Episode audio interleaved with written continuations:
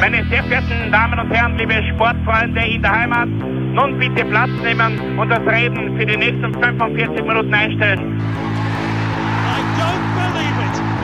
David Beckham scores the goal to take England all the way to the World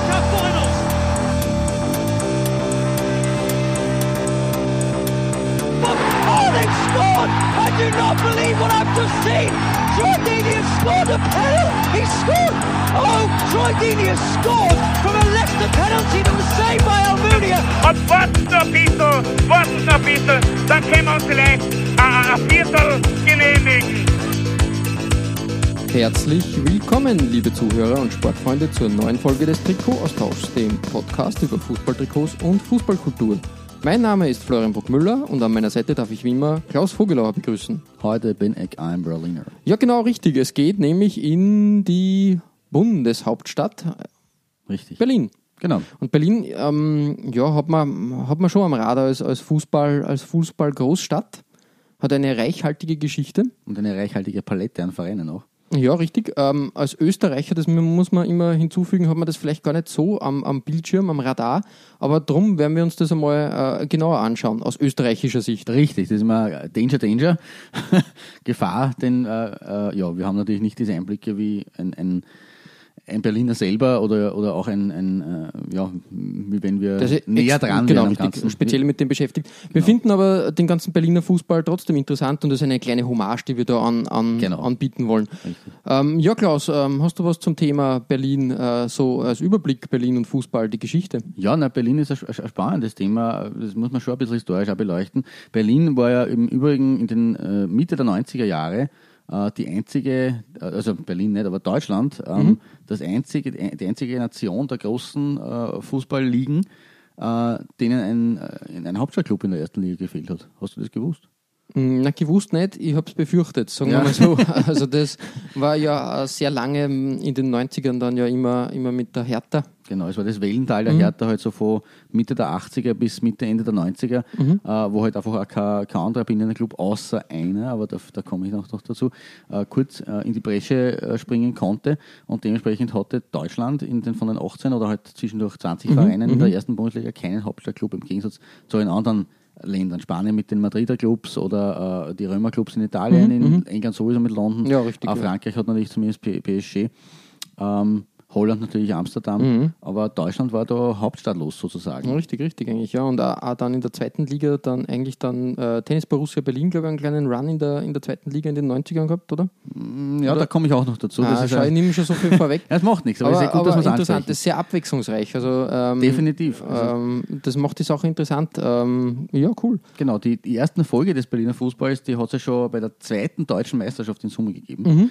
ähm, nämlich 1904. äh, und die hat mit einem Kuriosum geendet. Äh, Britannia 1892 Berlin, der erste äh, Berliner Club in einem äh, Ja. quasi, äh, damals war es noch, ein, noch keine Liga, sondern es wurden Endspiele oder Endrunden ausgetragen richtig. und äh, bis zum Endspiel und da wurde dann der, der Meister ermittelt.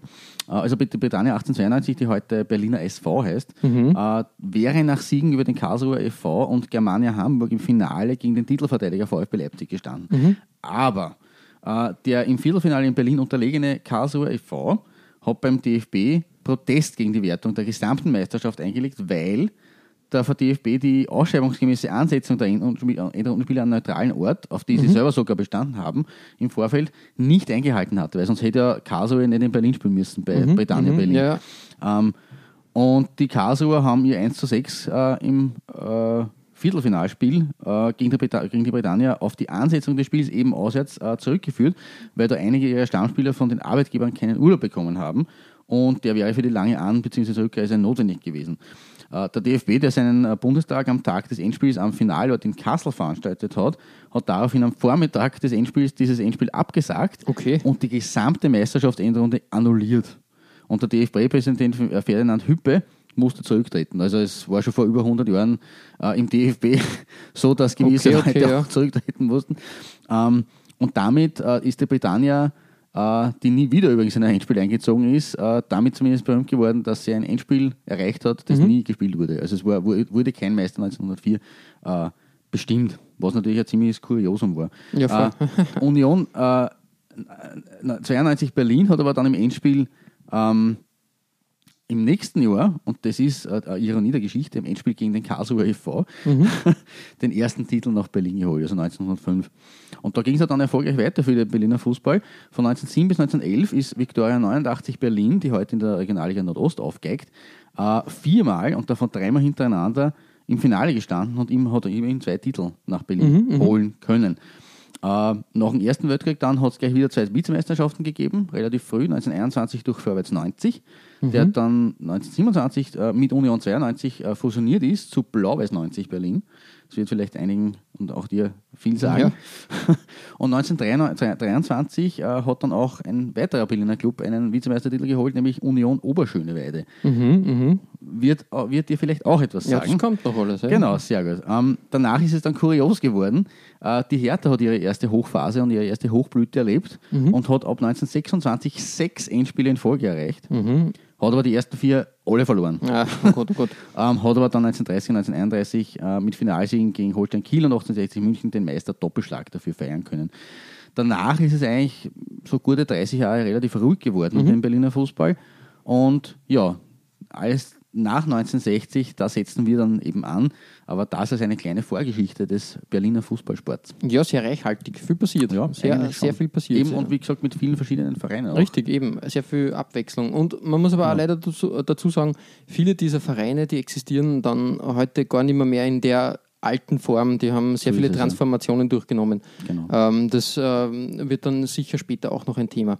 Ja, cool. Ähm, Klaus, willst du gleich mit deiner Nummer 5 in Berlin starten? Gerne, wir haben ja das äh, diesmal quasi als, als Städteduell Berlin nicht im klassischen Sinne aufgezogen, so wie wir es in Hamburg gehabt haben, HSV gegen St. Pauli oder in äh, München Bayern gegen 1860 oder in Barcelona Espanyol Genau. gegen FC Barcelona, sondern wir haben das heu heute so gemacht, dass du dir einen Verein herausgepickt hast. Ja, richtig. Den verraten wir dann erst bei deiner Nummer 5 und ich mir alle anderen Berliner Vereine, so einen schönen Querschnitt durch die Mhm. Berliner Fußballgeschichte, vor allem ab der zweiten Hälfte des äh, 20. Jahrhunderts vorgenommen habe.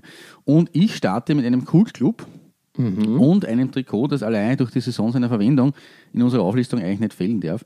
Äh, Und zwar das Homeshirt des SC Tasmania 1900 von 1965-66. Äh, Ich muss zu meiner Schande gestehen, dass zwar viele Retro-Trikots äh, im Netz kursieren, aber ein gutes und vor allem farbiges Bild des Originals eigentlich nirgends Ist immer schwierig vor. zu dem. Ja, es- Also das ist gerade aus dieser Zeit eben 60er Jahre noch ein bisschen mühsam und natürlich war die Farbfotografie auch noch, noch noch nicht so äh, en vogue, sage ich mal. Aber vielleicht kann da unsere Community aushelfen. Ähm, aber auf alle Fälle sind auch die Retro-Shirts sehr nett anzuschauen. Ja. Äh, dieses Vereins aus Neukölln übrigens. Ähm, und vor allem mit diesem hellblauen Ring da um den tollen Schnürkragen. Also es ist ein, ein, ein feiner Anblick eigentlich. Äh, könnte man sich, obwohl es halt, wie gesagt, nicht das Originaltrikot ist, äh, durchaus auch zulegen, so als, als Retro-Ding mit eben dem, der Anlehnung an die Tasmania, würde mir ganz gut gefallen, auch im privaten Kleiderschrank. Äh, Das Trikot von 65, 66 war allerdings äh, viel einfacher gestrickt, noch einfacher. Äh, es war ganz in weiß mit einem ganz schönen drei Farben oder eher zwei Farben, also der Bicolor-Muster Ja. in blau-weiß-blau am Ärmelbund und am Kragen. Äh, Und natürlich gehört es zu einer der berühmtesten Geschichten des Berliner Fußballs, war nicht sogar der berühmtesten. Äh, Im Sommer 1965 ist dem DFB nämlich zu Ohren gekommen, dass der einzige Berliner Bundesliga-Club, der, der Bundesliga, die vor zwei Jahren erst gegründet war, nämlich die Hertha, äh, höhere Spielerprämien auszahlte als erlaubt. Und die drakonische Strafe des Verbands lautete Zwangsabstieg. Runter mit der Hertha. Äh, da wir aber aus politischen Gründen eine Bundesliga ohne Westberlin, also der Enklave inmitten der DDR, äh, eigentlich nicht austragen wollte, musste unbedingt Ersatz her. okay. Und woher nehmen, wenn nicht stehlen? Äh, die logische Konsequenz war, dass man den, äh, den nächstbesten Berliner Club nominiert hätte, die Tennis Borussia Berlin, TB, äh, ist aber in der Aufstiegsrunde gescheitert und hat dann eben von sich aus offensichtlich verzichtet. Der Regionalliga Zweite aus Berlin, der Spandauer SV, Ja. ein späterer Zweitligist im Übrigen, aber auch nur ein Jahr, äh, hat verzichtet. Okay. Und dementsprechend äh, ist der dritte der Regionalliga zum Zug gekommen, nämlich eben Tasmania 1900, die im Vorjahr schon Meister äh, gewesen waren und die ja später noch in einigen Aufstiegsrunden gestanden sind, was man immer vergisst, wenn man über die Tasmania spricht. Die waren eigentlich in den 60er und sogar noch bis Anfang der 70er Jahre äh, in der Berliner Fußballszene mm, schon durchaus äh, Gut verankert, äh, ja. gut verankert und, ein, und ein durchaus nicht unerfolgreicher Club. Ähm, ja, leider, also man muss dazu sagen, nebenbei haben auch noch die, die Absteiger, die eigentlichen Absteiger der 16er Liga damals, Karlsruhe und Schalke, protestiert und sind daraufhin drin gelassen worden Okay, vom DFB okay. und damit wurde die Liga von 16 auf die heutigen 18 Teams aufgestockt. das war quasi, okay. die Tasmania war schuld an der heutigen An, an der heutigen äh, 18er Liga. Reform. Ja, genau. Äh, die erste Saison der mittlerweile klassischen 18er Liga ist aber zum blanken Horror geworden für die Mhm. Tasmanen. Die sind quasi so wie die Dänen 1992 aus dem Urlaub äh, in die Bundesliga gerufen worden. Ich war aber nicht bei McDonalds. War Äh, nicht essen. McDonalds, richtig. Aber sie waren halt schon relativ, ähm, In Feierstimmung. na, das Ja, weniger, aber sie waren eine äh, sie- Altherrentruppe eigentlich. Also Okay. sie, war, sie waren mehr recht jung.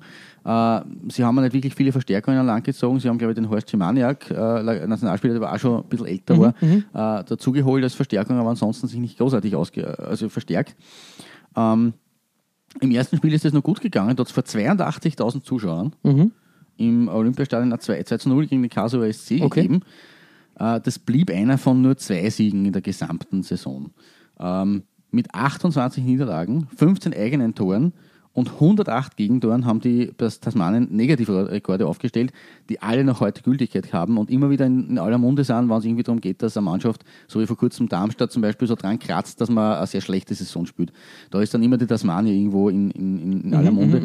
Ähm, und die haben übrigens auch nicht nur eine, eine 82.000er Heimkulisse im ersten Heimspiel gehabt, sondern sie haben auch für die bisher auch absolut uneingestellte Negativ-Heimkulisse in der Bundesliga gesorgt. Am 15. Jänner 1966 haben sie nämlich gegen Mönchengladbach äh, sage und schreibe 827 Zuschauer im Olympiastadion verirrt. Also äh, ziemlich, ziemlich, ziemlich, ziemlich wenig. Besonders markant übrigens neben dem Platz oder auf dem Platz eigentlich sogar, äh, war übrigens die Ansage des Verteidigers Herbert Finken, Okay. der berühmt wurde, weil er sich seinen Gegenspielern immer, angeblich immer mit dem Spruch, mein Name ist Finken und du wirst gleich hinken vorgestellt hat. Wie auch immer, Tasmania ist Legende und dieses Trikot definitiv auch. Ja, ein, ein schönes Retro-Trikot. Also das strahlt so richtig schön den Retro-Esprit aus und, und wirklich, wirklich, ich finde aber auch die Farbgebung sehr, sehr schön. Ja, auch sehr modern Hellblau. eigentlich für, für die damalige Zeit. So hellblau hätte ich nicht äh, für, für die, äh, für die, sage ich jetzt mal, 50er, 60er so, so eingeordnet einfach. Das stimmt, Das ja. ist ähm, eher was Moderneres dann. Eher Genau. in die 70er, 80er dann. Ja, von da definitiv. wegweisend schon. Wie, Wegweisend. wie gesagt, das ist ja dieses Retro-Shirt, äh, wie das Originaltrikot aussah, kann man nur erahnen. Ich glaube, dass das ein dunkleres Blau war. Das kann das sein, da ja. Spiel war. Äh, ja, wie auch immer. Also ich, ihr da draußen, Trikotaustausch-Community, ihr seid herzlich eingeladen dazu, uns dieses Originaltrikot, wenn ihr es auftreibt oder vielleicht sogar habt. Ja. Vielleicht gibt es einen Sammler draußen, äh, ein Bild davon zu schicken. Damit Das wäre schön, ja, das wäre echt interessant zu sehen. Genau. können. Cool. Genau. Ja, soviel zu meiner Nummer 5 und äh, nun kommen wir zu, zur ersten, zu deiner Nummer 5 und zu, zum ersten Trikot eines ganz bestimmten Vereins. Ja, da muss man eine Vorgeschichte halt setzen. Äh, Ich habe mich entschieden, meinen, meinen ähm, naja, Lieblingsverein eigentlich da, einer meiner Lieblingsvereine da äh, zu representen, das ist nämlich die Union Berlin. Und die Union Berlin war für mich eigentlich, ich weiß nicht, eigentlich schon äh, Mitte, Mitte der 2000er das erste Mal für mich, da waren sie nur in der Regionalliga und dann in der dritten Liga. Gab es eine große Talsohle auch Genau. wieder? Aber das habe ich immer, immer sehr sympathisch gefunden, das Ganze rundum und um, äh, wie, wie, es so schön in Österreich äh, lautet, ähm, halt der ganze, der ganze Verein wieder zusammengehalten hat beim Stadion und alles Mögliche. Das hat ähm, so ein bisschen, man möge mir den Vergleich verzeihen, St. Pauli-Flair gehabt und das war eine andere Sicht äh, der Dinge auf Fußball. Das war halt so ein Community-Ding und nicht nur stur, stur Fußball herunterspielen. Das hat man in Österreich gar nicht so eigentlich. Na, da gibt es keinen Club, der irgendwie das repräsentieren kann. Mhm. Und, eigentlich. und vor allem nicht so ein, ein für mich äh, eher Alternativgedanke. Genau, Alternativgedanke. Das gibt es halt. Da, die, in Österreich kann man vielleicht die sagen, Vienna vielleicht. die Vienna und der Sportclub, aber das hat sich Genau. auch erst die letzten 20 Jahre Ja. dann so richtig herauskristallisiert, Genau. aber vorher war das nicht so, so groß.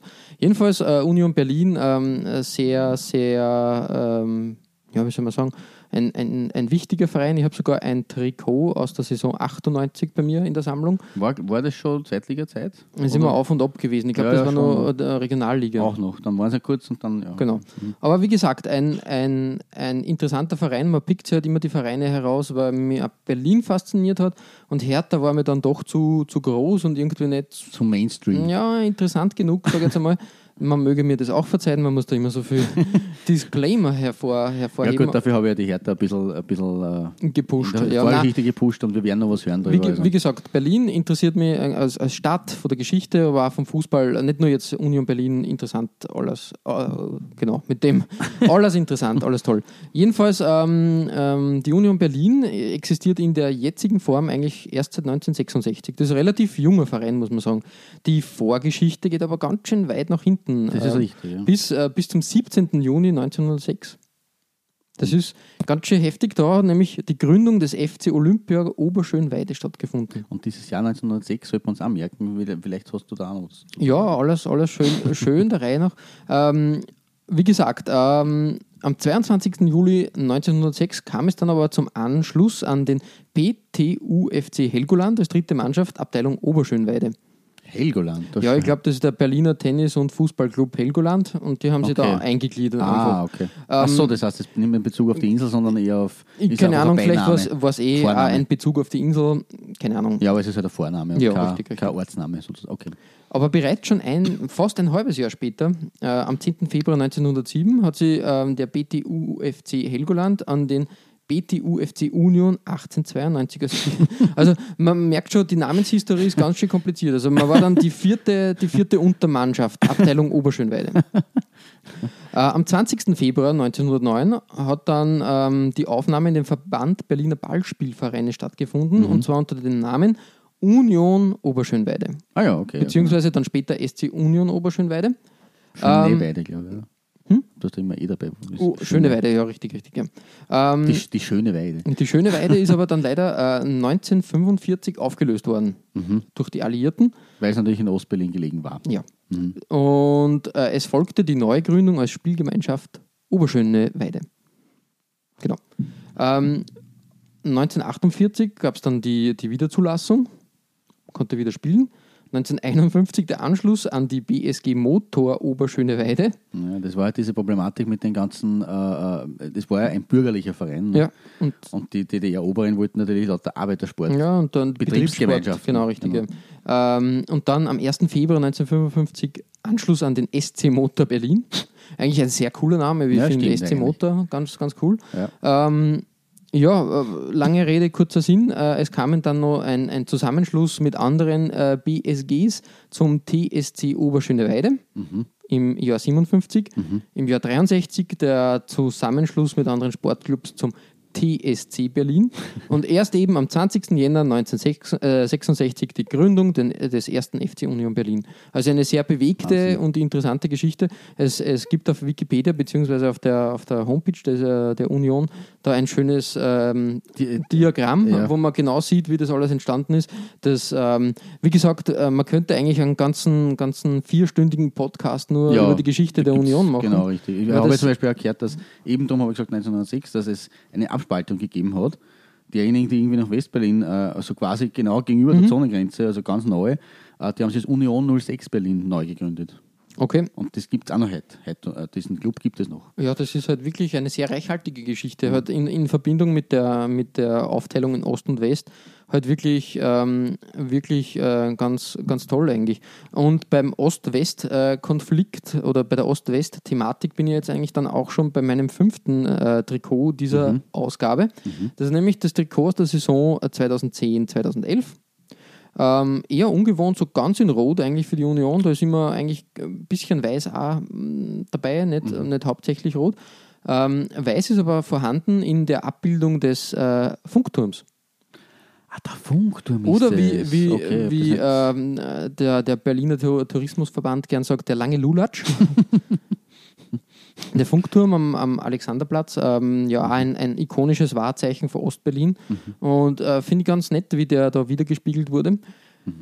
Ausrüster war damals Do You Football, haben wir, haben wir schon mal besprochen, die, Ja. die Firma, äh, die dann, ähm, wie soll man sagen, krachen gegangen ist. und auf, sie- gut, auf gut ja, Österreich. äh, leider übernommen hat. Ähm, ich finde die Designs, die Do You Football in der Phase für, für Union gemacht hat, immer sehr, sehr gelungen. Den Sponsor finde ich weniger gelungen, aber der hat ja. Kfz Teile der, 24. Der prangt auch schon auf anderen Vereinstrikots, der hat man, das war irgendwie, pff, das ist Ja. so, boah, Kfz-Teile, generisch. Es wirkt einfach so, als wäre das in irgendeiner einer Suchmaschine eingetippt Ja, worden und das war das erste, erste äh, Ergebnis, was ausgespuckt wurde. Genau.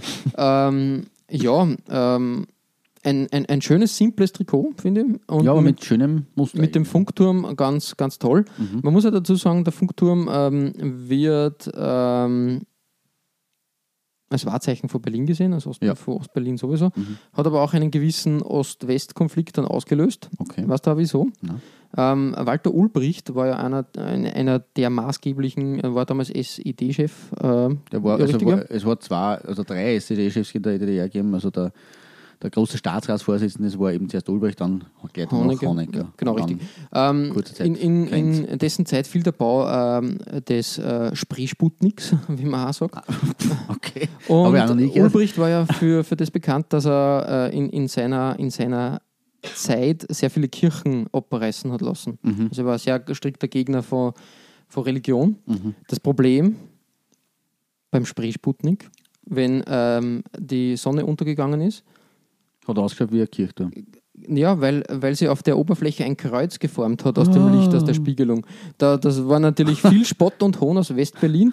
ähm, äh, die Westberliner Presse hat das als die Rache des Papstes oder auch Sankt Walter dann den, den Funkturm genannt.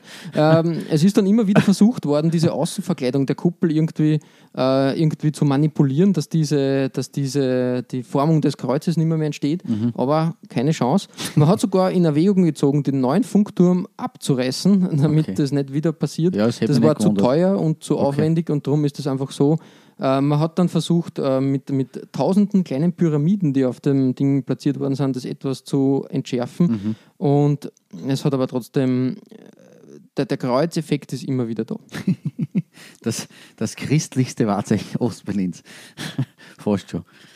Ja, also wie gesagt, ähm, so viel zur, zur, zur Kirche, zu St. Ulbrich, sag ich jetzt mal. Also eine coole Geschichte. Ähm, ein, ein, ein schönes, äh, ich bin froh, dass das Wahrzeichen weiterhin existiert. Das äh, prägt das Stadtbild äh, doch sehr. Und auch dieses schöne Trikot. Ja, also das, wie gesagt, das sind an, an sich schon sehr schöne grafische Linien, aber mm, ja, mit der Zusatzinformation, dass das der, der Funk, Funkturm ist, dann che- habe ich, da- dann habe ich es auch wirklich erst gecheckt. Richtig. Äh, ist das wirklich eine, eine feine Hommage. Ja? Auf jeden Fall. Sehr ja, cool. also viel, so viel zu meiner Nummer 5 und dem Funkturm auf dem Trikot der, äh, der Union Berlin. Übrigens, äh, die Union Berlin in dieser Saison, ich glaube, das war die zweite äh, Saison in der zweiten Bundesliga Ja, dann. 2019, 2019 Genau, richtig. Platz ja. 11. Ah ja, Ganz solide, sage ich jetzt einmal. 2011 öfter werden ist konsequent. Kann man, kann man machen, genau. Richtig. Klaus, weiter geht's bei dir auf der 4. Jawohl. Ähm, ausschauen wie Juve, aber spielen wie Tasmania. Ja, okay. Das war, das, also hat die Fußballabteilung äh, des SC Charlottenburg, Charlottenburg gehalten, der auch von den Sportarten her schon damals, aber auch heute noch sehr breit aufgestellt ist, in Mhm. der Leichtathletik, im American Football. Ähm, und sie waren 1983, 84 tat- tatsächlich Zweitligist zumindest, die Okay, Charlottenburger. Ähm, die Schwarz-Weißen aus dem Westen Berlins äh, haben allerdings trotz eines Andy Köpke im Kasten. Der hat Ja. alle 38 Spiele durchgespielt, der da, spätere Ein, ein junger Andi Köpke. Richtig, Ein sehr junger. Ja. Nationalmann ist, glaube ich, von Holstein Kiel dorthin gewechselt Mhm. nach Berlin. Ähm, aber trotz ihm haben sie in 38 Spielen satte 68 Gegentore Ah, kassiert und haben als 18. im 20er Feld nach nur einem Jahr gleich wieder absteigen müssen. Mhm. Äh, optisch wussten sie aber dennoch zu gefallen und deswegen äh, dieses Trikot, meine Nummer 4, vom SC Charlottenburg oder, oder Charlotte, nein, ich glaube, es ist Charlottenburg. Charlottenburg, ja. Genau, Charlottenburg ähm, auf meiner Nummer 4, diese Weiß-Schwarz-Kombination mit den äh, weiß-schwarzen, ah, ich glaube, ich, weiß- ich glaub, dass Adidas da Sponsor war, Adidas Ja, Streifen. ja, Adidas. Ja. Ähm, ja, das Anderle, dieser, dieser, dieser Sponsor. Anderle. Anderle. genau. Aber eine, sehr schöne Wäsche eigentlich. Also, Ich finde auch, es, es, es hat so einen schönen, ähm, also wirklich die Quintessenz eines schönes, schönen Adidas Retro-Shirts eigentlich. Ja. Das passt so in, die, in diese Phase, gefällt mir sehr gut. Schaut wirklich gut aus und ist auch, wie gesagt, SC Charlottenburg, das ist ein, ein schöner klingender Name, wie ich finde. Eigentlich schon, gell? Ja, schaut. schon. Ähm, Gibt es den Verein heute noch? Ja, ja, gibt es Aber gesagt, irgendwo in den Niederungen der Ja, Berliner- also im Fu- in der, in der Fuß, Fußball ist er, glaube ich, irgendwo, ich weiß nicht, ob es Berlin-Liga ist oder noch tiefer. Äh, Der Verein selber ist äh, als ein groß, also nicht nur ein reiner Fußballverein, sondern Mhm. eben ein großer Verein, der hat einige Abteilungen hat, wie gesagt, eben Leichtathletik und andere Sportarten. Okay. Also der ist sehr breit aufgestellt. Das heißt, der Verein ist ja jetzt nicht primär im Fußball tätig, sondern eben in anderen Bereichen. Äh, deswegen ist er eben noch existent. Aber auch die Fußballabteilung existiert meines Wissens noch. Ja, cool. Ja. Wir, wir, wir schalten kurz in die Recherche-Abteilung. in der Berlin-Liga spielt er. Ah, eh, okay, na, dann war ich gar nicht so, so nahe. Berlin-Liga ist, glaube ich, die sechste Liga. fünfte oder sechste. Sechste ja, genau, Liga, richtig. genau, richtig. genau, Oberliga ist drüber und dann kommt Regionalliga, ja genau, sechste. Ja, immerhin. Aber halt doch vier Ligen tiefer. Ja, aber trotzdem. Aber es ja, gibt Vereine, die, die tiefer abgestürzt sind, muss man Leider, sagen. leider, ja. Ja, also Cool. Nummer vier. Ein Sehr cool- schön, Der, gefällt der, mir. der coole, also nicht nur Westberlin, sondern wirklich auch im Westen Berlins Mhm. gelegen.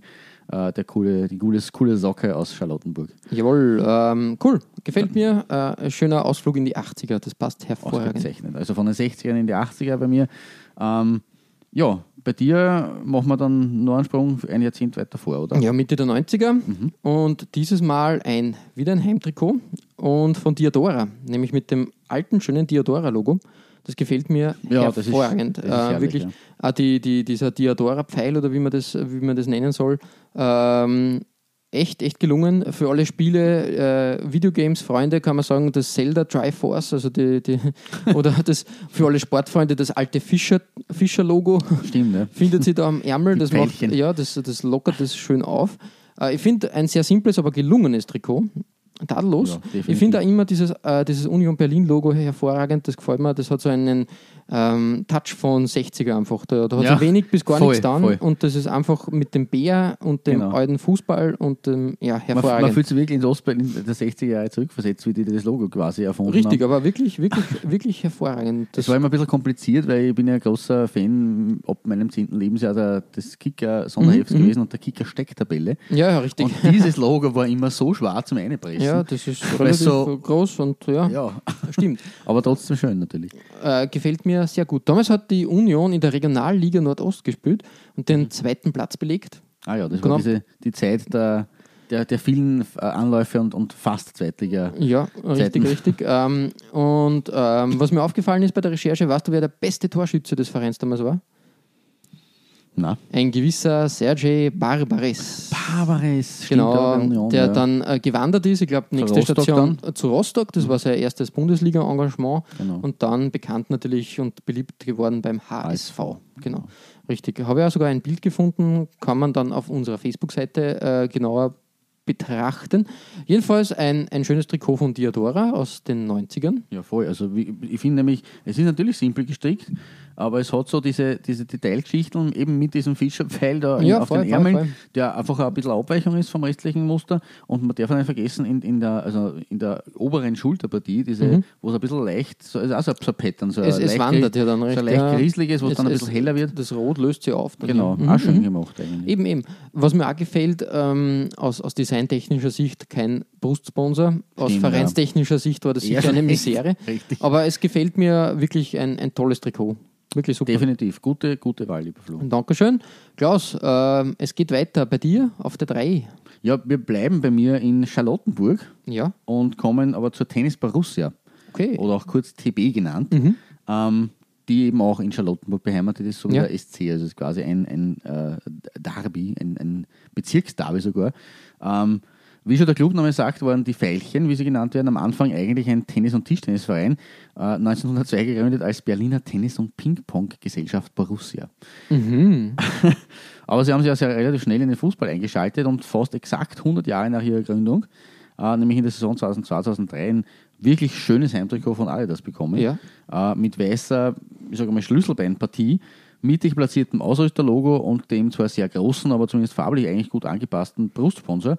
Das ist eine echte, eine echt stimmige Geschichte und meine Nummer drei in dieser Folge, meine drum Nummer drei der, des Berliner Rests sozusagen, äh, abgesehen von der Union.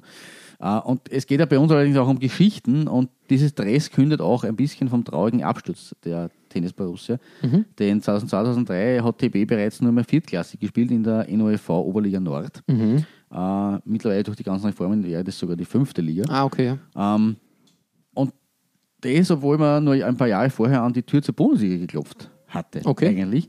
Weil sie haben als zeitlicher Aufsteiger 98, 99 äh, in einem Umbro-Trikot mit weißen Ärmeln und der berühmten Raute als, Ja, als ja, ja. wiederkehrendes Element. Das habe ich auch noch hier gefeatured in, in dieser Folge. Könnt ihr euch auch betrachten dann auf unserer Facebook-Seite.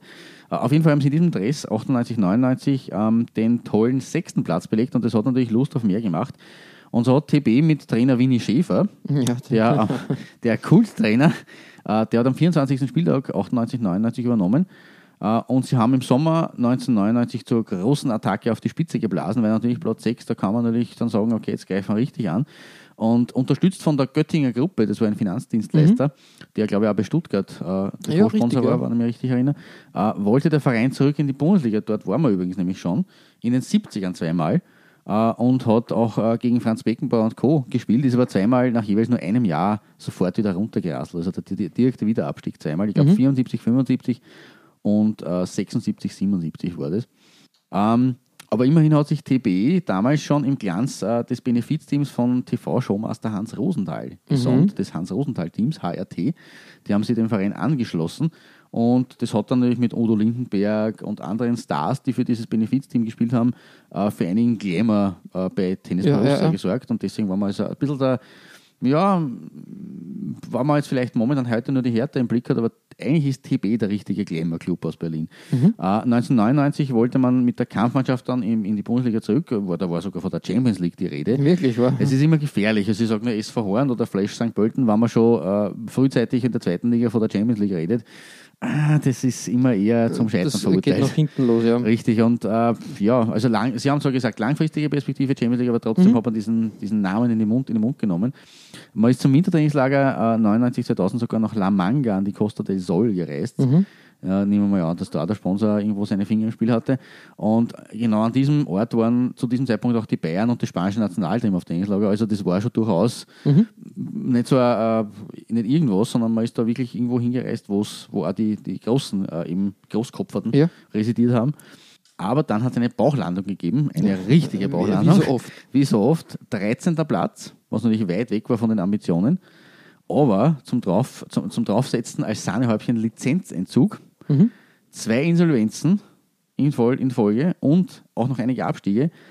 Und so hat man sich schließlich äh, in den 2000er Jahren in der sechsten Liga wiedergefunden. Mhm. Ähm, und heute geigt TB vor 400 Zuschauern in der eben mittlerweile fünfklassigen NOFV Oberliga Nord auf Ja, ist sehr traurig eigentlich. der tiefe Fall des, äh, der Tennis Borussia. Wie gesagt, trotzdem mein Trikot aus der Saison 2002, 2003 ähm, gefällt und kündet halt leider auch ein wenig von dieser Historie eines einst großen Vereins. Jawohl, äh, ich habe nur zwei Anmerkungen, äh, die mir aufgefallen sind oder die ich so aus dem, aus dem Ding schütteln kann. Hans Rosenthal war Präsident von Tennis Borussia Berlin. Okay, Von das 65 bis 73 war ein, ein begeisterter Ah. und begnadeter Fußballer. War nämlich auch in der prominenten Elf dann. Er war Ja, äh, okay. genau Das richtig erklärt diese Verbindung dann mit dem Benefizteam. Ja. ständiger, also Dauergast im Stadion, Mhm. ähm, wirklich jedes Spiel angeschaut. Und nach seinem Tod wurde eben diese prominenten Elf in Hans Rosenthal-Team umbenannt. Genau, 1987, glaube ich, ist Richtig. gestorben. Ne? Und ähm, ja, wie gesagt, Hans Rosenthal, ein, ein großer Showmaster und ein großer äh, Fußballpräsident und Fußballfan. Und so Winfried, äh, Winfried Schäfer ist mir nur eingefallen, ähm, der war doch in Jamaika Trainer. Ja, auch, ja. Ja, richtig. Da war er eigentlich nicht so, ich glaube, er war sehr erfolgreich mit den äh, Rasta Boys.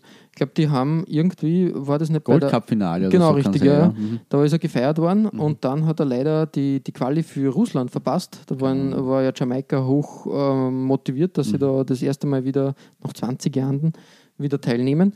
Das ist nicht gelungen und nach einem 0 zu 2 gegen Haiti hat es dem Winfried Schäfer bei einer Pressekonferenz gereicht sozusagen. hat er einfach das Kabel aus, aus einer Kamera eines jamaikanischen Journalisten gezogen und das war auch seine Jobpreisleine, weil der jamaikanische Verband ähm, dann suspendiert hat. Okay. Kann mich auch dunkel an diese Geschichte erinnern. Ja. Richtig, richtig. Äh, Im Moment ist er, weißt du, wo er im Moment Trainer ist? Boah, er, er ist ein Weltenbummler. Also Ja. Von, von Kamerun über Jamaika bis. Genau, bei Estegalal Teheran. Oh, okay. Also auch sehr ja, umstritten, würde ich mal behaupten. Aber ja, interessant. Er hat, er hat sicher viele Trainerstationen schon hinter sich. Ich glaube, äh, Thailand war er einmal, genau, Ja. richtig, in Kamerun war er. Genau, das war noch sein Engagement bei TB Berlin. War er in Genau, Kamerun, Kamerun war, genau. ich glaube, dass er mit Kamerun 2002 sogar zur WM gefahren ist. Und gegen Deutschland Das, damals das kann in der durchaus sein. Ja, ja wie gesagt. Ähm, die die äh, blonde Mähne des Winfried Schäfers ist uns natürlich auch äh, durch, die, äh, durch äh, den Karlsruher SC bekannt, Ja, wo er ja richtig, gegen, genau. gegen Austria Salzburg dann Genau so der ist es. Da, Trainerbank da, gesessen dadurch auch für österreichische Fußballbegeisterte ein Begriff natürlich. richtig, richtig. Ja, Klaus, ähm, sehr, sehr gut, sehr gut. Reichhaltige Geschichte, die da heute serviert wird. Ähm, Ich kann bei meiner Nummer drei jetzt nicht so die große Geschichte servieren. Genau. Ja, aber ich sagen jetzt im Stil von Hans Rosenthal, sagen wir jetzt Dali Dali in die Neuzeit eigentlich. Genau, richtig. Aber ich habe mir auch entschieden, neben geschichtlichen Aspekten muss man ein bisschen den Fashion Style äh, da, da bringen. Und was passt besser zu mir als ein schwarzes Trikot für die Union Berlin? Ähm, das war nämlich das Auswärtstrikot der Saison 17-18 vom italienischen Ausrüster Macron. Ein, ein Ausrüster, der, ja, haben wir schon ein paar Mal festgestellt, in den letzten Jahren für Furore sorgt. So ist es, ja. Ähm, Gute, gute Designs und Richtig. gute Arbeit. Und da halt ein klassisches schwarzes Trikot, aber dieses Mal mit roten Nadelstreifen. Also wirklich Da, einmal bin, ich, was da bin, ganz, bin wieder ich Fan von. ganz was Neues. Ähm, die die äh, Bünde des Trikots am Ärmel und am, am Kragen sind aber in weiß gehalten, was das Ganze nochmal auflockert und auffrischt. Da kann man nicht viel falsch machen. Auch, dass ähm, der, der Brustsponsor, also Lehnberger, dann ähm, schön einplatziert wurde und nicht irgendwas überdeckt. Hervorragend, tolle Arbeit. Ja, mehr kann ich wirklich nicht dazu sagen. Ähm, es, ein simples, aber effektives Trikot. Ich werde mir das, glaube ich, irgendwann, es wird auf meine Liste wandern. das wird auf jeden Fall. Ähm, die Bundesliga-Saison äh, im letzten Jahr ist auf Platz 8 beendet worden. Ja, nach Nachdem- hohen Ambitionen. Nach ne? hohen Ambitionen. Ich glaube, in der, in der Winterpause hat man auch am, am, am Treppchen zur Bundesliga kurz geklopft. Ich glaube, da waren wir auf vier oder so. Nein, sie waren in der Vorsaison auf, auf vier, Mhm. da haben sie ja bis fast zum Schluss, also 16, 17, ähm, mitgemischt in diesem Vierkampf mit Stuttgart, Hannover und Braunschweig Mhm. und sind am Schluss derjenige gewesen, die, diese vier waren ja weit, weit vorne eigentlich vor dem Rest Ja. des Feldes, sind am Schluss derjenige gewesen, der genau gar nichts gekriegt hat, nämlich die ersten zwei haben fix aufgestiegen, Zum der dritte, dritte gekommen, zumindest ja, Relegation richtig, und die richtig. Union hat als vierte Das durch die. Finger geschaut. Und da waren eben dadurch die großen Ambitionen begründet, dass sie eben äh, äh, wirklich angreifen wollten. Und sie waren mit Braunschweig gemeinsam großer Favorit eigentlich, weil es keinen klaren Favoriten gegeben hat nach dem Abstieg von Ingolstadt und Darmstadt. Ähm, und ich bin mir nicht sicher, wo ich glaube in der Winterbau, also so rosig hat es glaube ich gar nicht ausgeschaut, weil sie haben es auch dann, äh, relativ schnell, relativ nervös geworden und haben den Erfolgscoach ähm, Höfmannstedt, Eck-Schalke-Trainer, ach Gott, Weiß ich jetzt nicht auswendig. Ähm, ich werde das jetzt schnell nachgoogeln. Auf jeden Fall, den haben sie vor die Tür gesetzt und auf André Hofschneider gesetzt, der auch jetzt Mhm. nicht unbedingt so für tolle Ergebnisse sorgen konnte. Es war keine leichte Saison eigentlich, so im Sommer. Ja, es ist halt immer für, für, für die Union schwierig. Äh, Man hat sich, glaube ich, in der zweiten Liga gut etabliert. Man, man, man spielt schönen und erfolgreichen Fußball. Und jetzt ist halt die Frage, welchen Schritt wagt man? Will man sich da jetzt ewig in der zweiten Liga abfinden oder will man halt den nächsten konsequenten Schritt nach oben wagen? Genau, der mit Platz 4 eigentlich, da war der schon wirklich, weil sie haben, waren, da haben wir sie ja jahrelang davor konsolidiert gehabt eigentlich in der Liga ähm, und nicht mit dem Abstieg und so weiter. Aber Jens Keller übrigens, Ah, Jens Keller. den Mann, ja. Mhm, mhm, den haben sie mhm, vor die Tür mhm, gesetzt. Ja, das ist die Frage, eben, wo man dann, wo die Reise hingehen soll. Und ich verstehe natürlich, dass man gerade als zweite Berliner Kraft mit Davis gegen die Hertha sicherlich in der Bundesliga-Derby gegen die Hertha war sicher eine geile Sache. Ne? Ja. So wie es in der DDR-Oberliga die Davis gegen den FC Berlin gegeben hat. Ballhaus Berlin hat es Ja. damals geheißen in der DDR, in der DDR-Presse. Ähm, ja, konsequent. Aber Entschuldigung, ich bin in die, Nein, in nein, die gar nicht, Parade gar nicht. gefahren. ein Alles, alles hervorragend, das passt. Aber wie gesagt, ähm, es wird halt schwierig für, für die Union. Die nächsten Jahre werden richtungsweisend sein. Wohin geht die Reise? Es ist ja ein neues, ein Ausbau der alten Försterei im, im Gespräch. Ähm, ob das dann den, den Spirit, den Fan-Spirit auch da äh, weiter, weiter formt und pusht. Mal schauen, es bleibt zu hoffen. Aber man muss ja sagen, äh, Union Berlin hat, hat solche, solche Schritte immer sehr bedacht gelöst Das und sehr richtig, ja. mit Einbindung der, der Fans. Immer in und, Touch mit genau, der. Basis. Ja, das muss Und- man, weil erinnert, mit, erinnert sich zurück, wie es in den 2000er Jahren halt so schlecht gegangen ist, Mhm. wie die Fans dann beim Stadion äh, äh, Ausbau sogar mitgeholfen, haben mit oder haben. Blutspendeaktionen geliefert Bluten, haben. Bluten ja. für Union zum Mhm. Beispiel, wo sogar der Bürgermeister, der, der Herr Wowereit, Wowereit, mitgeholfen hat. Ja, also das sind schon Aktionen. Ähm, ja, genau, richtig. Es, es, es gibt ja auch äh, Union Berlin Tankstellen und solche Dinge, Wirklich? die dann auch irgendwie den Verein fördern und unterstützen Okay. und keine Ahnung, wo die Fans dann tanken können. Ja, alles, alles cool gemacht und gefällt mir und ähm, ich hoffe, sie schaffen den, den nächsten Schritt. Es ist halt schwierig, weiß nicht. äh, äh, das Unternehmen erste Bundesliga ist in Deutschland auch nicht easy. Und Nein, das ist auch eine finanzielle Sache. ne? Richtig, und, und will man dann, natürlich will man nicht jede Saison dann um den Abstieg spielen, sondern sich da auch wieder etablieren. Und das ist natürlich Ja. eine Budgetfrage. Aber Genau. das ist Zukunftsmusik, da wollen wir uns nicht einmischen. Wir wollen es mit den Trikots haben. Und ähm, ja, Klaus, was ist bei dir auf der 2? Ja, du hast schon, ähm, also zu, zu Bundesliga, finanzielle Sache und, und so weiter und so fort, äh, kann, könnt, kann ich auf meiner Nummer zwei jetzt ein bisschen was äh, Ja. erzählen. Ähm, es haben nämlich in der langen Bundesliga-Geschichte seit 1963 in Summe vier Berliner Clubs in der höchsten deutschen Spielklasse äh, gespielt. Äh, der Gigant Hertha natürlich, etliche, etliche, etliche Jahre. Äh, die bereits angesprochenen Tennis Borussia und Tasmania Ja, und ein kleiner Verein aus dem südlichen Stadtteil Mariendorf, du weißt sicher, von, von wem ich spreche, Blau-Weiß 90 Berlin. Jawohl. Äh, in unserer Folge 36, die man auf Spotify und überall, wo es Podcasts gibt, äh, hören kann, da kann man die Umwälzungen im Berliner Fußball der 80er mit dem Niedergang der Hertha und dem Aufstieg von Blau-Weiß 90 nachhören. Haben wir da besprochen. Ähm, und Blau-Weiß 90 ist mein, ähm, ja, mein Platz 2 in dieser Folge. Ähm, für die Mariendorfer, die zunächst so hochgejubelt worden sind, wo man dazu sagen muss, äh, die hatten einen Gönner namens Konrad Kropacek äh, vor ihrer Bundesliga, knapp vor ihrer Bundesliga-Zeit. Der war in den 70ern äh, sogar ein Aktenzeichen XY. Also, Wirklich? ja, da haben sie sich mit dur- durchaus dubiosen Gestalten eingelassen. Eieiei. Aber für Blau-Weiß wurde es leider nur ein kurzer Ausflug in die Bundesliga. Sie mussten als 18. und letzter nach der Saison 1986, 87 wieder den Gang in die Zweitklassigkeit antreten. Und Oh. das, obwohl sie Karl-Heinz Riedle als Stürmer zum Beispiel hatten. Okay, ja, das ist, ja. Ähm, sie waren aber nach dieser Saison, Saison finanziell praktisch am Ende. Mhm, Und da schließt sich jetzt an an deine Worte bei, bei, unserer, bei deiner Nummer 3. Ähm, so eine Bundesliga-Saison äh, war natürlich früher nur riskanter, Ja, sage ich mal, klar. für einen kleinen Verein. Äh, ist es aber auch heute noch. Natürlich will jeder dorthin. Aber es ist natürlich auch mit, mit, äh, mit höherem Budget, mit äh, finanziellen Aufwand, auch für die Stadion, äh, gerade heute für die Stadion, äh, für Stadionumfeld verbunden. Ja. Und das stemmt man dann auch nicht so schnell. Also das ist Eben, immer eben. Das die- ist das, das. Blenden, dass man sagt, okay, wir wollen rauf, wir wollen natürlich erste Bundesliga spielen, aber da sind natürlich einige Sachen damit verknüpft. Ja, und für Blau-Weiß war es eigentlich der Anfang vom Ende sozusagen. Mhm. Sie haben zwar einige Jahre dann noch an der Spitze der zweiten Bundesliga mitgespielt, sondern glaube ich immer Top 8, Top 9 gewesen in der 20er Liga, also es war durchaus ein Mhm. respektabler Platz. Äh, haben 1989 erst mit drei Niederlagen in Folge zum ja? Mhm. Saisonende den Wiederaufstieg verpasst. Sie waren bis dahin noch total im Rennen, äh, wieder raufzukommen. Ähm, aber 1992 war dann schließlich die Talsohle erreicht. Lizenzentzug, Oh. Abstieg. Ja, ja. Neugründung als Blau-Weiß Sind 92. Die schlimmsten, die schlimmsten äh, Worte oder die schlimmste Wortkette für einen Verein. Richtig. Es war ja zack, zack, zack. Ähm, davon hat die Kölner Fortuna profitiert, die eigentlich abgestiegen wäre, aber dann sie noch ein paar Jährchen oben halten konnte in der zweiten Liga. Aber Okay. Blau-Weiß 90 hat eben damals, ist damals äh, sozusagen durch die Decke der zweiten Liga, durch die untere Decke der zweiten Liga, durch den Boden eigentlich gekracht. Ja, ja, ja. Oder wie man auf gut Österreichisch, wie du jetzt schon gesagt hast, äh, sagt, krochen gegangen. Hm, Krachen gegangen. ein, ein schönes österreichische, eine schöne österreichische Beschreibung. Richtig. Und seitdem kämpft man sich äh, als eben Blau-Weiß 92 durchs Unterhaus. Ja. Aber man heißt seit äh, Sommer 2015 wieder Blau-Weiß 90 Berlin. Also man, Okay. man hat sich den Namen wieder zurückgeholt ähm, und war zunächst dann in der übrigens 11 Team Sports Berlin Liga. Die, Ah, sind- ja, die okay, sind okay. tatsächlich namensgesponsert. Äh, waren wir zuerst zugange und heuer ist man in die fünfklassige Oberliga aufgestiegen. Wirklich, Also ja? man ist mittlerweile wieder Ein Oberligist. Aufwärtstrend zu spüren. So ist es. Und apropos 2015, 16 war eben die erste Saison wieder als Blau-Weiß 90.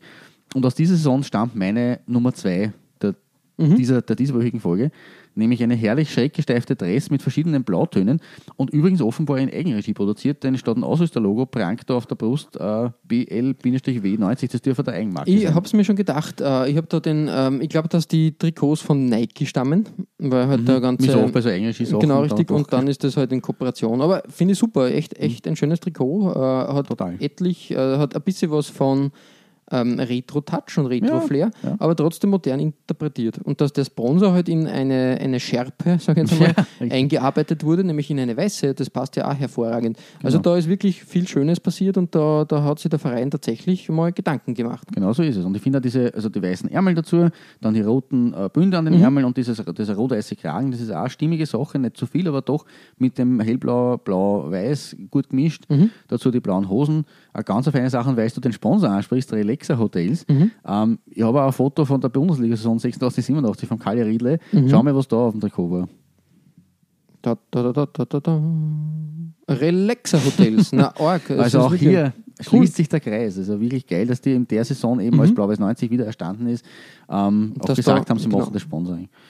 Einfach Coole eine wirklich, Sache, ja. wirklich geile Sache hier rund um Blau-Weiß 90. Ähm, ja, die, die würde ich gerne zumindest in der dritten Liga wiedersehen. Äh, absoluter Kultclub. Wäre cool, ja, wirklich, wirklich schön. Wäre fein. Oder zumindest der Regionalliga, das ist ja nicht mehr so weit weg. Ähm, mir sei auch jetzt noch ein blau-weißer Exkurs zu dem Ganzen äh, erlaubt, Mhm. denn ähm, es, äh, ja, es, ich sage mal so, es, es darf der große Rivale von Union Berlin äh, aus der DDR-Zeit in einer Berlin-Folge eigentlich nicht fehlen. Na, richtig, du Der sagst das. Mittlerweile wieder BFC Dynamo Berlin. Äh, der Rekordmeister und sie halten auch den Rekord ja mit äh, zehn, Jahr, zehn Meistertiteln am Stück. Ja, richtig. Den Haben, haben wir auch schon mal besprochen. Genau. Genau so ist es. Und wir haben ja schon mal ein Trikot gehabt vom, vom BFC Dynamo in unserer DDR-Folge. Mhm. Ähm, und der BFC Dynamo hat ja nach der Wende oder rund um die Wende von exakt 1990 bis exakt 1999, Mhm, also exakt in den 90er Jahren, FC Berlin geheißen. Ja. Und hat, an- hat am Anfang der 90er Jahre, das habe ich aber nicht genau zuordnen können, nicht mehr, so war 91, Ja, 92. ich glaube auch, jetzt wo ich das Trikot sehe, würde ich sagen, ein, ja, ja. Genau, muss diese Zeit gewesen sein. Die haben tatsächlich ein Heimstück gehabt, das uns als, als Kenner verband an die Bruce Banana von Arsenal, beziehungsweise noch mehr an das finnland Genau, richtig, ich wollte gerade sagen, das Finnland-Trikot. Von dir ja, erinnert. Genau, genau. Ein Also schönes, schönes Template. Äh, Template, ja. Genau. Kann man, man kann sich streiten, es werden viele sagen, das ist die, die hässlichste Form von Trikot, was, was man je gesehen hat, aber nein, ich finde, das ist so ein un, unsung Hero. Genau, und uns gefällt das und man das Berlin, FC Berlin-Logo in Rot, mhm. okay. Aber der, das der BFC Dynamo, der immer in Weinrot aufgelaufen ist, hat als FC Berlin blau-weiß als Clubfarben gehabt. Mhm. Und dementsprechend jetzt eben anknüpfend an Blau-Weiß 90, dieser Exkurs der, an, einer, eines schön. anderen blau-weißen Berliner Kultclubs. Finde ich cool. Sehr, Mhm. sehr cool. Genau, und der FC Berlin, der muss halt da einfach auch noch seinen Eingang finden. Ja, Schöne Sache. So Wirklich viel runde Sache. zwei. Gefällt mir. Genau. Cool. Ähm, bei mir auf der 2 ist ein, ein Trikot aus der Saison äh, 2011, 2012. Das ist nämlich die Saison, also wenn wir auf die Ausrüster ähm, nehmen, ähm, nach der Saison 10, 11 ist ja Do Your Football dann, wie es so schön heißt, den Weg alles irdischen äh, gegangen. Baden gegangen. äh, ich glaube, äh, St. Pauli war dann noch um, ein, zwei Saisonen mit Do Your Football, den haben sie sich noch Okay. über, behalten, aber die restlichen Verträge sind ausgelaufen oder mussten storniert werden, vieles- gestanzt werden. Vieles davon zu hören in unserer Folge über die exotischen Ausrüster, Richtig, wo du ja. einiges erzählt hast. Ähm, und Ulsport ist in die Presse äh, in die Pre wie sagt man, Bresche, Bresche, gesprungen. ja. Genau. Ähm, Ulsport auch ein klassisch deutsches äh, Ausrüstunternehmen, hat schon einige Trikots, auch für große, große und namhafte äh, Mannschaften, Inter, Inter Mailand zum Beispiel. Ähm, äh, zur Verfügung gestellt. Ich habe mich für das Auswärtstrikot entschieden, äh, auch wieder in schwarz natürlich. Ähm, Union Berlin immer wieder mit schwarzen Trikots. Ähm, das gefällt mir. Und nach dem, äh, nach dem Funkturm hat ein, zweiter wichtige, ein zweites wichtiges Maskottchen der, der Stadt Berlin da Einzug gehalten, ist nämlich der Berliner Bär, der rechts Geil, oder, oder links, sage ich jetzt einmal, Ja, ja, von links, uns aus gesehen rechts, Ja. aber vom Spiel aus gesehen Genau. links. Ja. äh, da mal ein, ein herzliches Hallöchen sagt und, und rein, reinbrüllt. Pfötchen gibt es. Ja, genau. Aber es ist halt die Spiegelung des Bären, der auch im, im Wappen äh, stattfindet und das finde ich hervorragend. Ich finde sowas immer cool geil und ja. super. Ja. Und ähm, wirklich, wirklich schön umge umgesetzt. Ähm, jetzt nicht viel Schnickschnack. Ist wieder ein Trikot, was wenig Geschichte hat für mich, aber trotzdem toll ausschaut. In der Saison 2011, 2012 waren wir wieder in der Bundesliga Nummer 2. Platz 7 ist, diesmal, äh, ist es diesmal gewesen. Auch ganz okay. Wie gesagt, Mhm. Ja. wie wir schon gesagt haben, im Mittelfeld etabliert. Genau. Und ja, genau. Mehr Ja, kann ich nicht dazu sagen. Ein, ein schönes Trikot, gefällt mir. Das war halt so ein, ein Eyecatcher, drum bei mir Ja. ein, ein Eyecatcher auf der Eins. Also das ist natürlich ein, schwarzes Trikot, das kommt dir auch entgegen. Ja, würde ich mal ja, ja, behaupten. richtig, richtig. Und diese weißen, äh, äh, auf den Ärmeln, diese weißen äh, Haken, ist das irgendwie. Nein, ich glaube, das schaut einfach mächtig sportlich aus, würde ich behaupten. Aha, das kommt mir nämlich bekannt vor. Dieses, ich will jetzt nicht, Template dazu sagen, aber Du, äh, ja, zu der Zeit haben ja die ganzen äh. Do-You-Football-Vereine dann auf Ulsport gewechselt. Da war dann 1860 plötzlich bei Ulsport. Kaiserslautern Ah, war bei stimmt, Ulsport. Und von daher glaube ich, dass da sehr viel, äh, sehr viel ähm, einfach da einheitlich übernommen wurde oder anders ge gebastelt wurde. Trotzdem, Ulsport da wirklich gute Arbeit. Gute Über Arbeit. die Kf Kfz-Teile 24 kann man sich streiten. wollt's nicht Das sagen. ist Ich halt wollt's so, nicht sagen. Kann man, kann man nicht ändern. Aber ja. bin ich kein, kein Fan davon. Aber der Bär ist ein, ein, ein aber sowas finde ich immer gut. Also wurscht, ob es ein Wolf, ein Bär, äh, ein Adler, ein, was haben wir schon alles gehabt, ein, ein, ein, ein, Drache. Ja, richtig. Egal was das ist. Wappentiere sind da herzlich willkommen, wenn sie gut umgesetzt worden Genau, sind. Und genau. Bei mir auf der 2. Mehr Geschichte gibt es bei mir dann auf der 1, aber jetzt wollen wir mal zu deiner Nummer 1 schreiten, Klaus. Jawohl, nach dem, also ich werde sich jetzt äh, da draußen fragen, ähm, was ist denn los mit dem Klaus eigentlich? Er hat jetzt die ganze Zeit hat er von irgendwelchen Berliner Vereinen geredet, aber wo ist denn die Hertha? Ja, Ja, nach dem kunterbunten Sammelsurium, ähm, das ich vorgefunden habe bisher, und die waren aber auch alles Vereine, die, die unbedingt vor den Vorhang geholt werden mussten, fehlt eben jetzt genau noch ein Berliner Club, den man erwähnen muss, und das ist der erfolgreichste. Und ja, mit Ausnahme der kurzen Phase in den 80ern auch das Aushängeschild der Stadt oder zumindest des Westteils. Und die Rede ist natürlich eben vom Berliner Sportclub Hertha oder Hertha BSC. Äh, der Riese aus der Hauptstadt äh, hat ja schon in der Zwischenkriegszeit für Furore gesorgt, wie wir im Einstieg gehört haben in der Vorgeschichte. Ja. Also in den Ende der 20er, Anfang der 30er.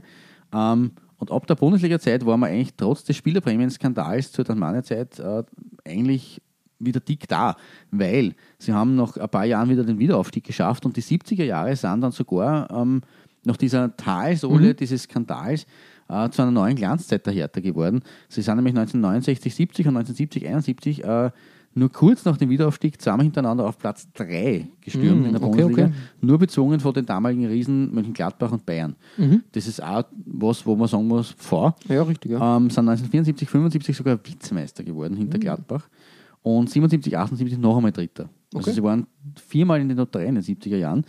Aber wie es jetzt bei der Hertha so ist, mit der muss man halt dann, es gibt halt viele Hochs und viele Tiefs aber auch. Also man muss es halt als Hertha-Fan dann doch eine gewisse Leidensfähigkeit haben. Ich glaube, als Berliner Fußballfan im Allgemeinen muss man sehr leidensfähig sein, dann, dann ja. Genau, und exakt zum neuen Jahrzehnt hat 1980 wieder der, die zweite Liga angeklopft, Angeklopft und und man ist abgestiegen und ha- hat dann eigentlich eine fast 20-jährige Leidenszeit durchlebt mit Ja, ja, eben richtig. langen Zweitliga-Jahren, wo man schon ein bisschen, äh, es waren, ich glaube, da waren sie wirklich in den Kabarett- oder Kabarett-Lokalen der, der Stadt äh, immer im Zentrum des Gespöts.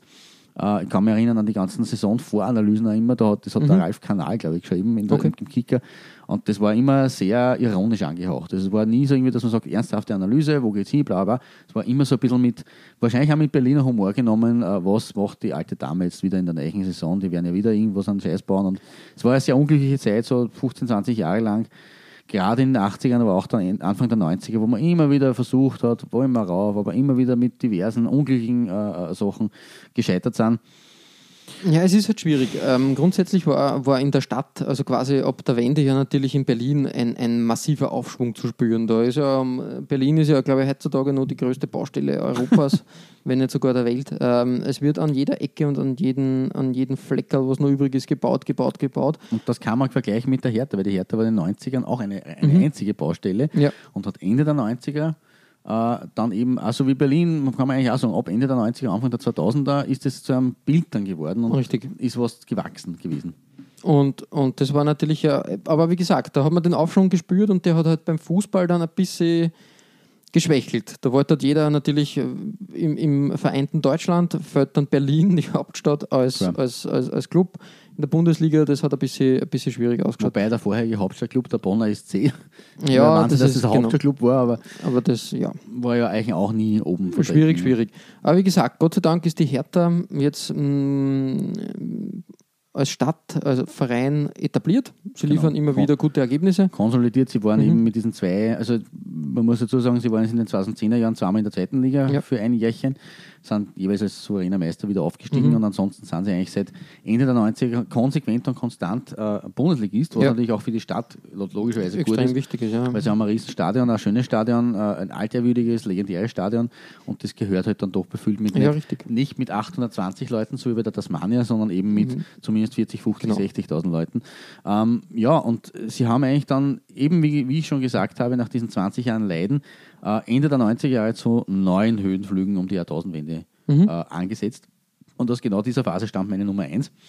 Ähm, es ist kein klassisches Hertha-Trikot, sondern ein gelbes Shirt mit unterschiedlichen Abstufungen der Farbe. Ja. Es war die Auswärtsdresse der Saison 98, 99 und das ist ja deswegen erwähnenswert, weil man in diesem zweiten Jahr nach dem Wiederaufstieg unter Trainer Jürgen Röber sensationell Dritter geworden ist. Mhm. Also da quasi an die 70er Jahre angeknüpft hat und im Gegensatz zu damals, wo es ja die Champions League noch Mhm. nicht gab, kam man mit diesem Platz 3 in die Champions League. Hertha hat damals Champions Ja, League gespielt. Wissen auch viele nicht auf, mehr. Aufschwung dann, ja. Genau, deswegen äh, dieses Trikot, ähm, wo man eben quasi wirklich in die, in die äh, höchste äh, Riege der, des europäischen Fußballs äh, vorgestoßen ist. Meine Nummer eins. Ähm, ja, wie gesagt, klassisches Hertha-Trikot wäre natürlich auch auf der Nummer 1 schön gewesen. Da gibt es auch ein paar mit dem Blau-Weiß, aber Ja. dieses Gelb und, und, und Creme oder Hellgelb oder wie immer man es bezeichnen mag, ist als Auswärtsshirt, äh, also da gab es schon schl weit schlimmere. Mhm. Ähm, mein, du wirst als Rosa-Fan natürlich auch die letzten Jahre da in schlechter, Schl- also auch Rosa-Anti-Fan meinen. Ja, Rosa richtig. Gegner, Ja, weiß ich, In Schle-. Hab schon angesetzt. Wirst du auch in schlechter Erinnerung haben.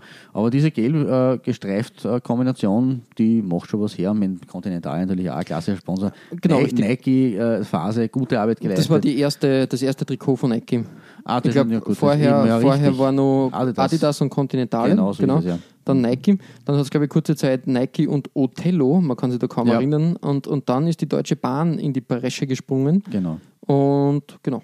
genau. Und darum, also wie gesagt, diese Kombination einfach die, die war einfach klassisch. Und darum mein Platz 1 von den Rest-Berliner Clubs belegt auch hier. Das gefällt mir sehr gut. Ein schönes Trikot, einmal was anderes auch, weil, weil Genau. diese, diese äh, gelbe Variante hat man gar nicht so im Gedächtnis. Richtig, Das ist schön. Ja. Coole Sache. ja, dann hüpfen wir weiter. Und was hast du bei der Union auf deiner Nummer 1? Nein, du, du magst das auch gern und, und, und darum haben wir gedacht, ich muss das splitten. Das mal. Es geht nicht Ja. anders. Es gibt ein.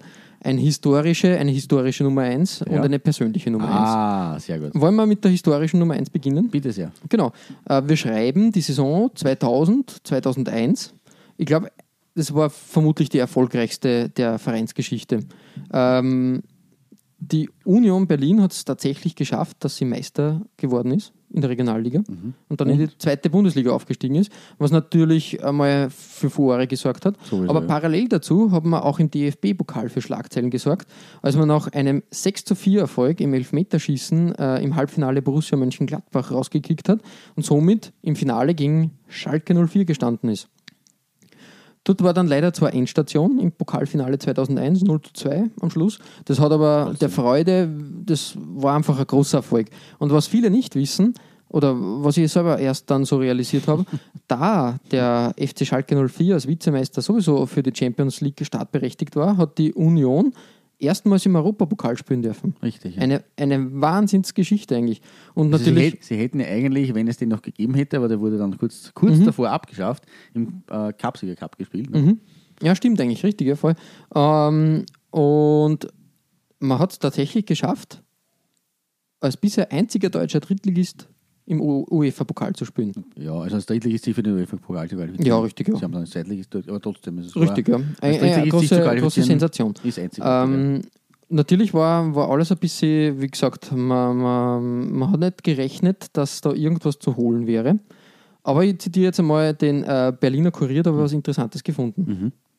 Es war der Sep 20. September 2001.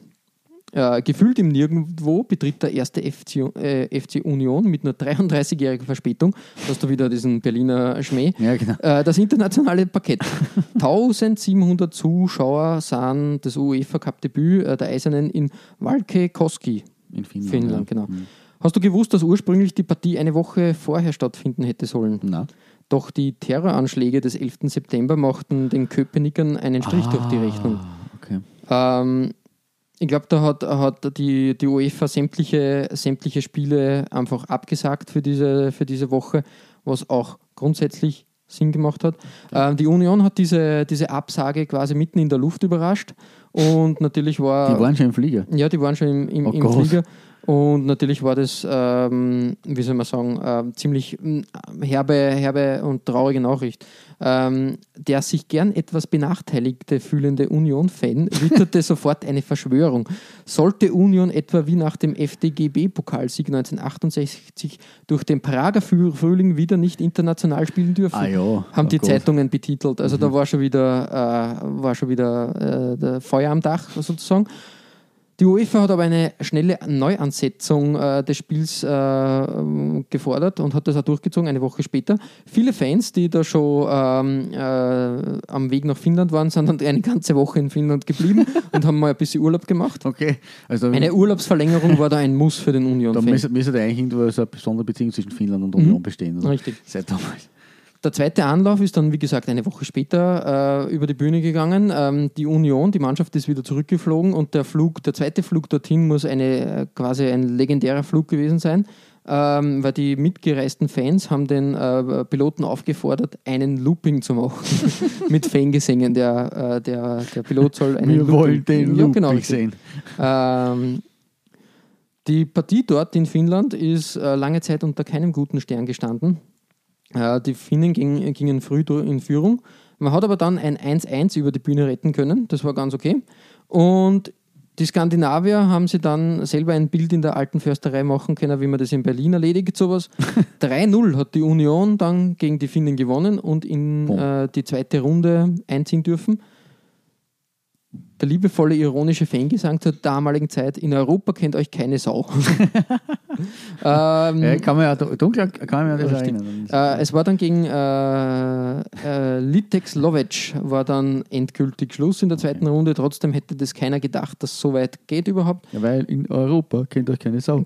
Und, und ein, ein tolles, tolles historisches äh, Geschichterl, wie man sagen würde. Stark, ja. Auch das Trikot super äh, von Nike damals. Ähm, eigentlich ein klassischer Streifen, sehr groß geschnitten. Das passt damals zur Zeit noch. Also wirklich, da, da hätten zwei Spieler reingepasst. Äh, sehr schön. Auch äh, der, der, der Sponsor BSR. Hm, passt äh, gut ein. Ja. Richtig. Und der Kragen ist eigentlich auch nett. Voll, also wirklich passt zur damaligen Zeit. Ähm, Ich bin sowieso ein Fan von den weiß-rot gestreiften Trikots von der Union und nicht ganz in Rot. Und, und wie gesagt, der BSR, das sind die Berliner Stadtreinigungsbetriebe, die haben da, also Union hat da ein bisschen im UEFA Cup zusammengeräumt einmal und, und zumindest die zweite Runde geschafft.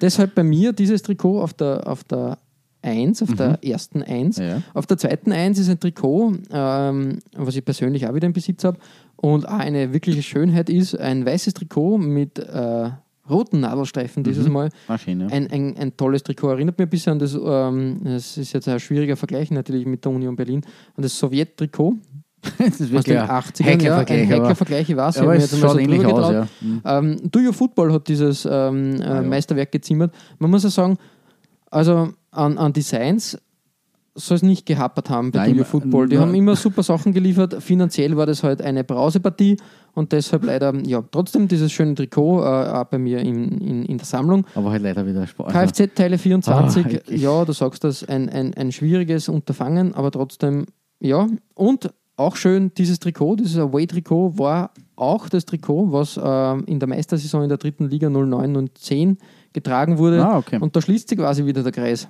Ja, Klaus, das war's aus Berlin. Was haben wir gelernt? Eine reichhaltige Geschichte. ja, wie, wie angekündigt, eine Palette von vielen Viel, viel zu erzählen, viel Genau. zu erleben und wirklich so schöne kleine Geschichten. Natürlich nur mehr, wenn man, wenn man da, also wir haben da sicher nur an der Oberfläche gekratzt ja, und wie wenn man man schon tiefer im, schürft, dann findet man noch mehr. im, im Eingang gesagt, es soll eher eine Hommage an den Berliner Fußball äh, sein. Und wir sind auch große Fans vom Berliner Fußball, würde ich so sagen. Und vor allem Ja. der reichhaltigen Geschichte. Also wenn jetzt irgendwas nicht ganz hundertprozentig gepasst haben, hat nicht ganz böse sein. Wir schätzen einfach die Berliner Vereine und uns macht Genau. es Spaß, dass wir da auch man muss sagen, in Österreich ist halt äh, Fußball in Berlin halt, ähm, das ist kein großes Thema de facto. Ja. Nicht so groß. Also Nein, das ist irgendwie abseits und, und, und außerhalb vom, vom Radar. Du orientierst dich halt immer als Österreicher da an die großen Vereine, sei das jetzt München, wenn man hart gesotten ist, ja, oder ja, vor allem weil die Nähe durch richtig, München genau, ist. oder, oder halt Dortmund von mir aus, oder keine Ahnung. Es ist aber der Ost, der Nordosten von Deutschland, Prinzwell, immer ein bisschen unter dem Radar Mhm. gefallen. Ich weiß nicht, wie es zur DDR-Zeit war, so alt bin ich noch nicht. Kann ich auch nicht. äh, Aber so Prinzwell ist halt Dresden, Rostock, Chemnitz, äh, Magdeburg, Berlin halt wirklich schwierig. Ne? Aber Berlin fällt halt da mitten rein, weil es Richtig, natürlich jetzt ja. mittlerweile ein, ein, ein äh, quasi ein Teil ist, ein Teil von Ja. Deutschland. Ne? Und wie gesagt, ähm, deshalb äh, ist das eine Hommage und ähm, wir finden das alles, wir, es hat richtig Spaß gemacht, das Ja, Recherchieren. definitiv. Ich Das war, war- muss ich sagen, um die Jahrtausend, wenn ich so in, in meinen Mhm. äh, jungen, erwachsenen Jahren äh, durchaus Hertha-Sympathisant. Ja. Also es hat schon gut gepasst mit Union und, und, und, und Mhm. Hertha oder Rest-Berlin. Aber so prinzipiell eben auch, was halt da für Geschichten entstehen, das, war, das ist als Voll. Hommage äh, gut geeignet. Echt, echt super. Und deshalb, ja, war das eine kleine Au- Aus, ein kleiner Ausflug äh, nach Berlin. Ich, ich hoffe, es hat gefallen. Ihr findet alle besprochenen Trikots als Nachlese der Episode auf unserer Facebook-Seite. www.facebook.com slash Trikotaustausch Infos rund um den Podcast oder auch über uns selbst findet ihr auf unserer Homepage. www.trikotaustausch.at Äh, Weitere Trikotaustauschgeschichten findet ihr auf unserer Instagram-Seite unter Trikotaustausch oder eben auf unserer Facebook-Page. Wir freuen uns über Feedback, gerne als Kommentar oder Message auf Facebook oder per Mail an. Feedback at Wenn euch unser kleiner Podcast gefällt, freuen wir uns natürlich auch über 5 Sterne auf iTunes. Ja, Klaus, äh, beim nächsten Mal geht es von Berlin quasi ähm, weiter zu einem Ausrüster-Special, also quasi wieder eine Marke, die wir uns genau, unter von die der, Lupe von der nehmen. Stadt zur Marke. Genau. Ähm, einem Ausrüster, der leider nicht mehr mitmischt. Es handelt sich um Reebok. Das wird sicher auch interessant. Die haben schöne Designs in den 90ern und 2000ern geliefert. Ja. Und die werden wir uns näher, näher anschauen und ein bisschen analysieren. Und bis zum nächsten Mal verbleiben wir wie immer mit sportlichen Grüßen Gut gehört. und bis bald. Vierte.